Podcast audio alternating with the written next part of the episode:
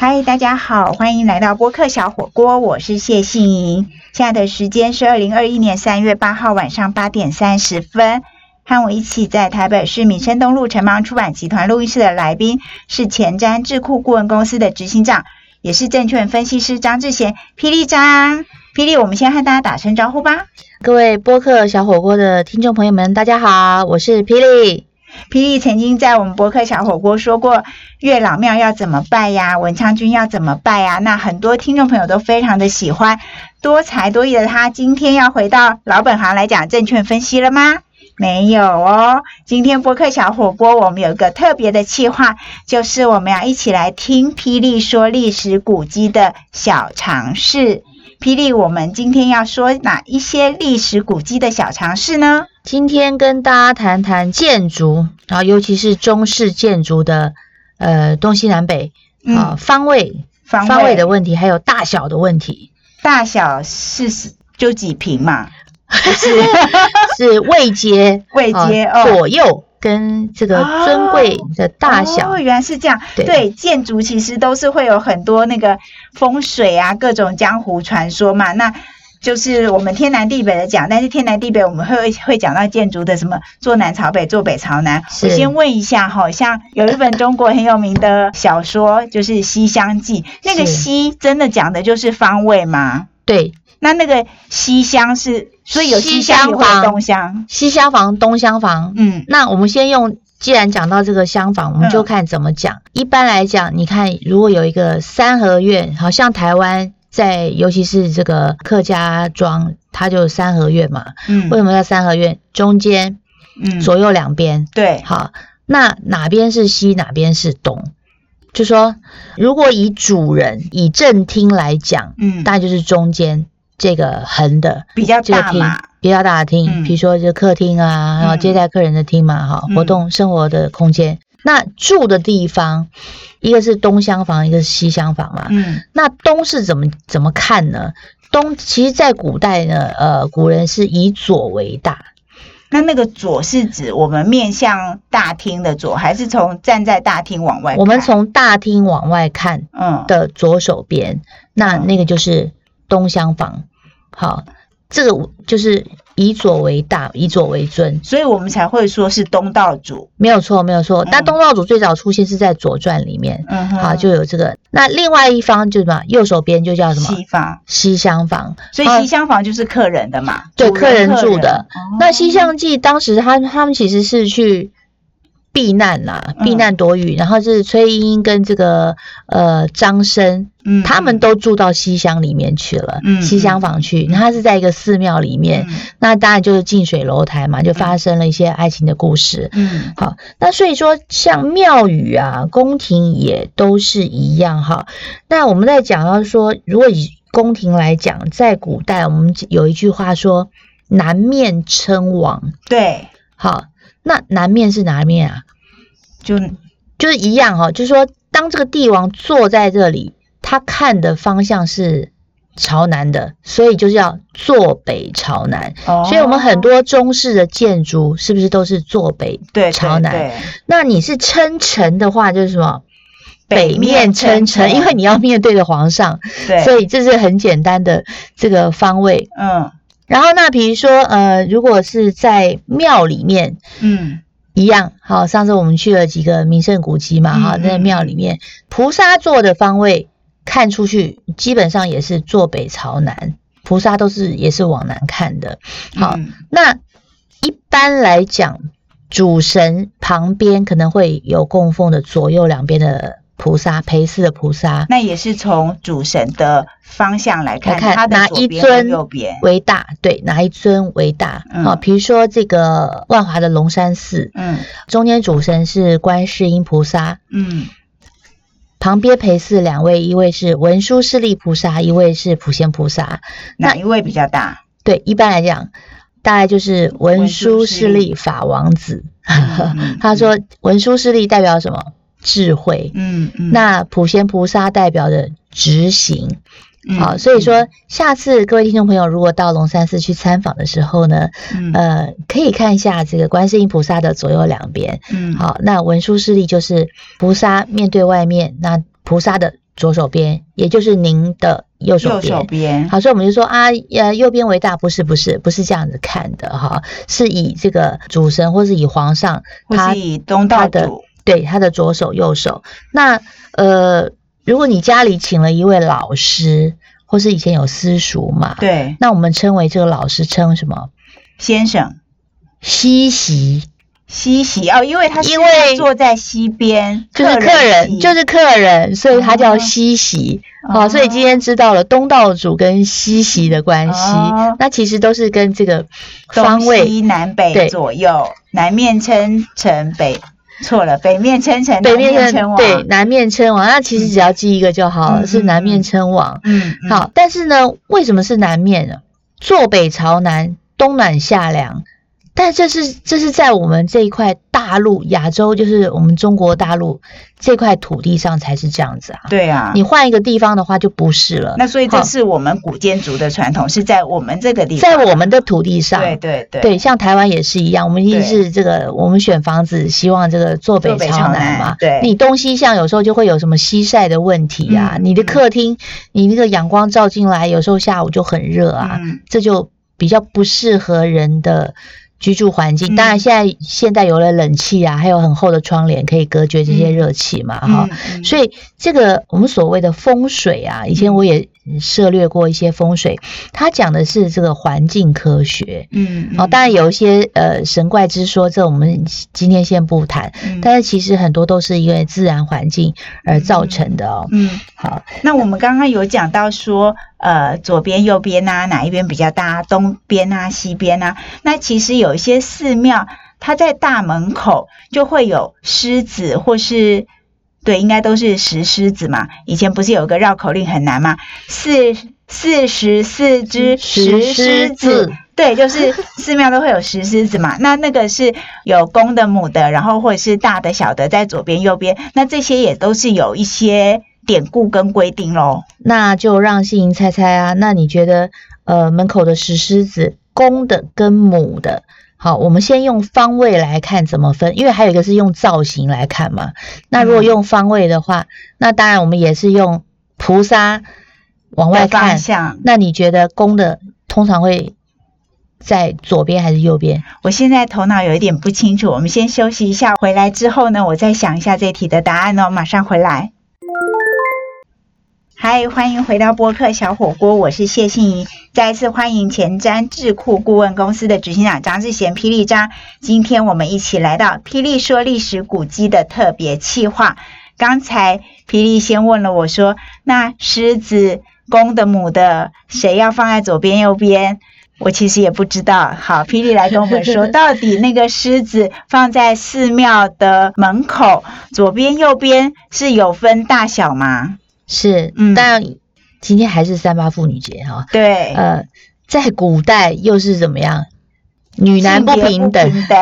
男女不平等，对不对？哈、所以以前都是以公的为尊嘛。嗯，那我们刚刚提到，就是左边。呃，我们看出去的时候，对菩萨的呃左边为大，嗯。所以基本上公狮子或是公的麒麟，嗯。大概都是在呃左边，然后右边那当然就是母的，好、嗯这是以方位来看。嗯，那另外一个就是从造型上面来看，造型。对造型，好，第一个就是说公狮子通常它的嘴巴可以开开的，嗯。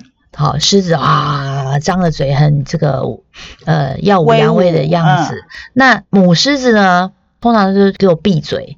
好，你点不点哦？还哎、有狮子的张口不张口、哦，对，张口不张口。那还有像麒麟哦，就是、呃，我们在那个桃园的一个三级古迹斋明寺，嗯它的那个牌楼上面有画的两尊麒麟。嗯哼，啊，那公麒麟呢，它嘴就是张的，嗯而且吐出一本书，就是呃天书，嗯谕旨，嗯嗯谕旨就是玉皇大帝的旨意。指令，对，所以那一那一尊公的麒麟是张着嘴的。嗯那呃，另外一侧就是母麒麟，它的嘴是闭着的。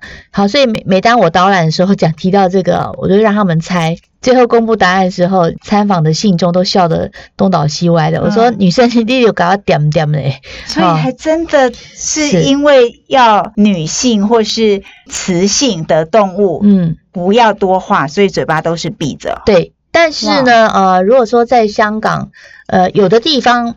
但那是西方的狮子，那种那种造型狮子，它有的时候是两个都张嘴的，可是有的时候两只都是同性的。嗯，比如说汇丰银行，嗯，那个香港汇丰，对，HSBC，它的门口呃两只狮子都是公的，嗯，一只叫应该是叫 Steve，一个好像叫 Steven。嗯，大家有兴趣可以去 Google 一下。那这个有什么特别的吗？两只都是雄狮，对，这可能是当时他在建造的时候有一些典故。好，那我们现在先拉回来来讲这个。刚刚讲到这个石狮子，还有一个造型上，你也可以去分辨出来这一尊是公的还是母的。就是说，通常公的呢，它可能就踩了一个球，公的踩了一个球，踩一个球。那有的比较现代的，它可能就画一个地球。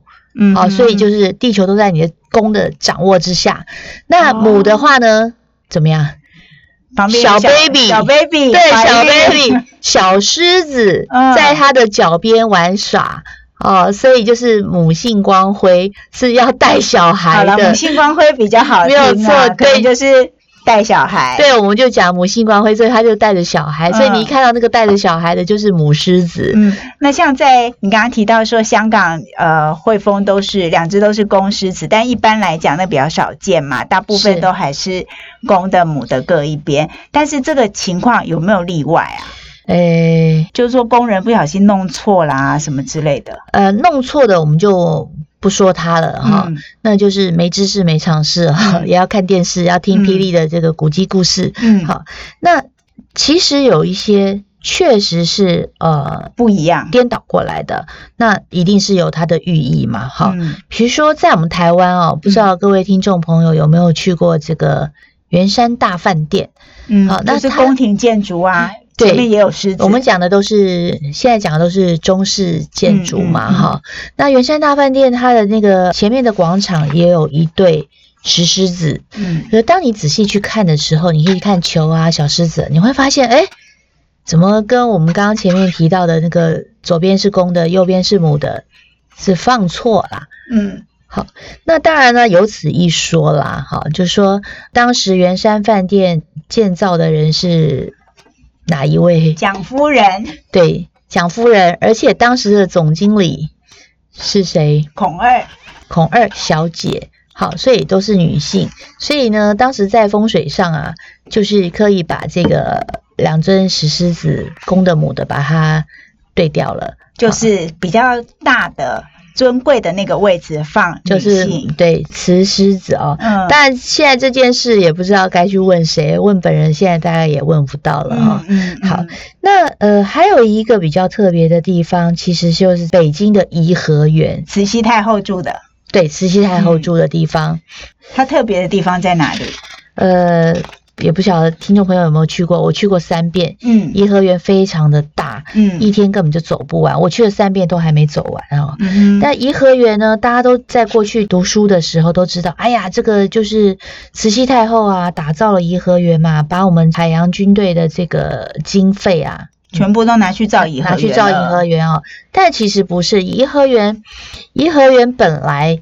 不是新造的，好，那在早期呢，它其实本来就是皇家陵园。嗯，到了乾隆的时期呢，乾隆就把它改造成清漪园。改造以后呢。到了慈禧太后又老旧了嘛，那慈禧太后她又想要弄成自己的风格，因为她是女性嘛，那之前这个都是男性的帝王，好，所以她打造她成她自己想要的一个风格跟建筑，好，那其中比较特别的就是一个仁寿殿，那就是慈禧太后呢，她不在故宫办公的时候，在颐和园就是在这个仁寿殿里面听政，当时慈禧太后她是跟哪个皇帝啊？光绪皇帝在一起嘛？那这个仁寿殿的门口有龙啊，有凤啊，也有鹿，哈，排排站。那大家猜一下，那个如果以正常的情况来讲，龙跟凤啊，谁应该站？谁比较大？如果照我们传统上还有前面霹雳所讲的，应该就会是左边是龙，右边是凤。理论上就是龙比较大哈，对呀，它是用一对一对哈，因为它是两边两只龙两只凤，嗯，那当然是因为慈禧太后主政嘛，所以他就把凤放在中间，嗯，一对凤，然后那个龙就卡边卡边啊卡边啊边啊卡，我抬远烂，呃，站到旁边去了，你你给我闪边站，嗯，好，所以那个就是慈禧太后她的杰作。那下次大家这个听众朋友，这个疫情解除之后啊，有机会啊。一定要特别造访一下颐和园哈，所以那里面的龙凤的位置，其实并不是跟我们想象中，或是我们刚刚从霹雳介绍的历史古迹小常识里面知道的，左边、右边尊贵的龙。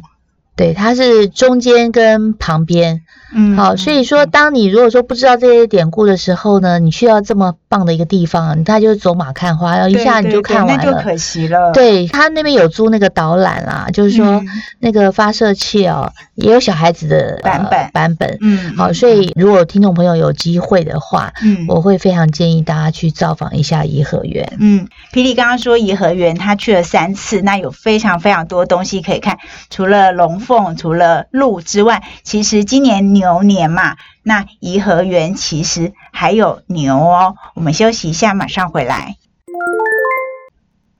好，欢迎回到博客小火锅。今天现场的来宾是前瞻智库顾问公司的执行长张志贤，霹雳张。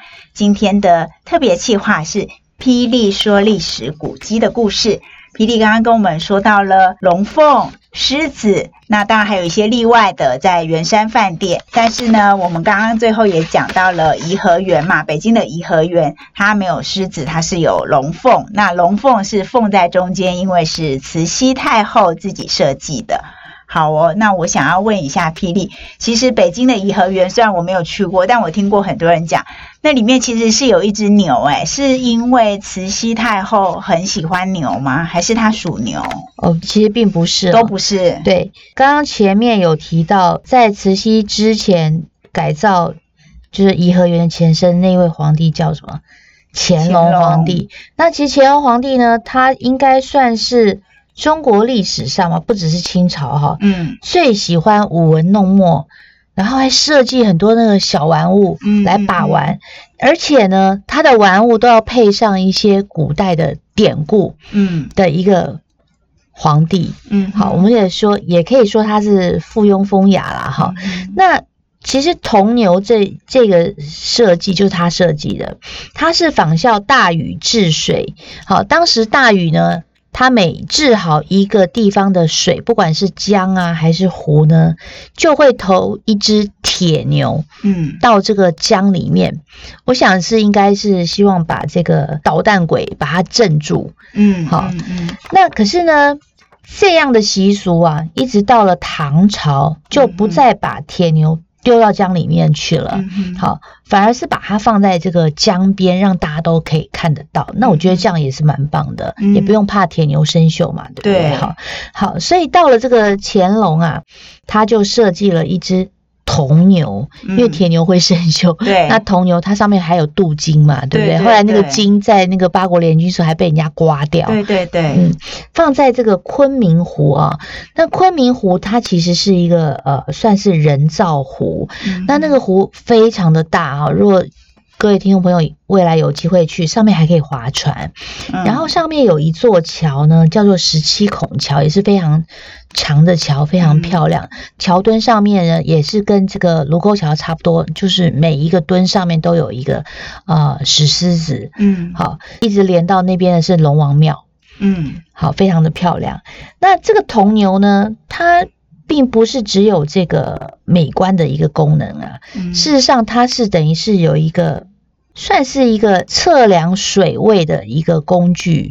哦，就是说，如果很久没下雨，那种干旱，那那个牛就会跑出来啊，看得见。哦，那是跟我们那个对，是跟日月潭的那个青蛙一样，九蛙，对不对？对对，是这样子的概念吗？它是颠倒的，它是颠倒。对，它是因为就是说，呃，颐和园这个昆明湖，它的水位其实是比紫禁城高。哦。所以当你大水大雨来的时候呢，其实很怕皇宫里面会这个淹水嘛，所以他在铜牛的那个底座那边有一些刻度，嗯，好，就是说当这个湖水的水位到了哪一个刻度的时候。就要警戒了，因为再超过的话，这个紫禁城里面应该是会淹水、淹大水。是一个防洪预警的功能。对，预警的功能，它的这个刻度，那它只是说乾隆附庸风雅，就在是在这个牛背上啊镀了金啊，又刻了一些他的诗啊什么的，所以不明白典故的人呢，以为它只是一个美观的艺术品，但事实上它有实际实实实际上的功能。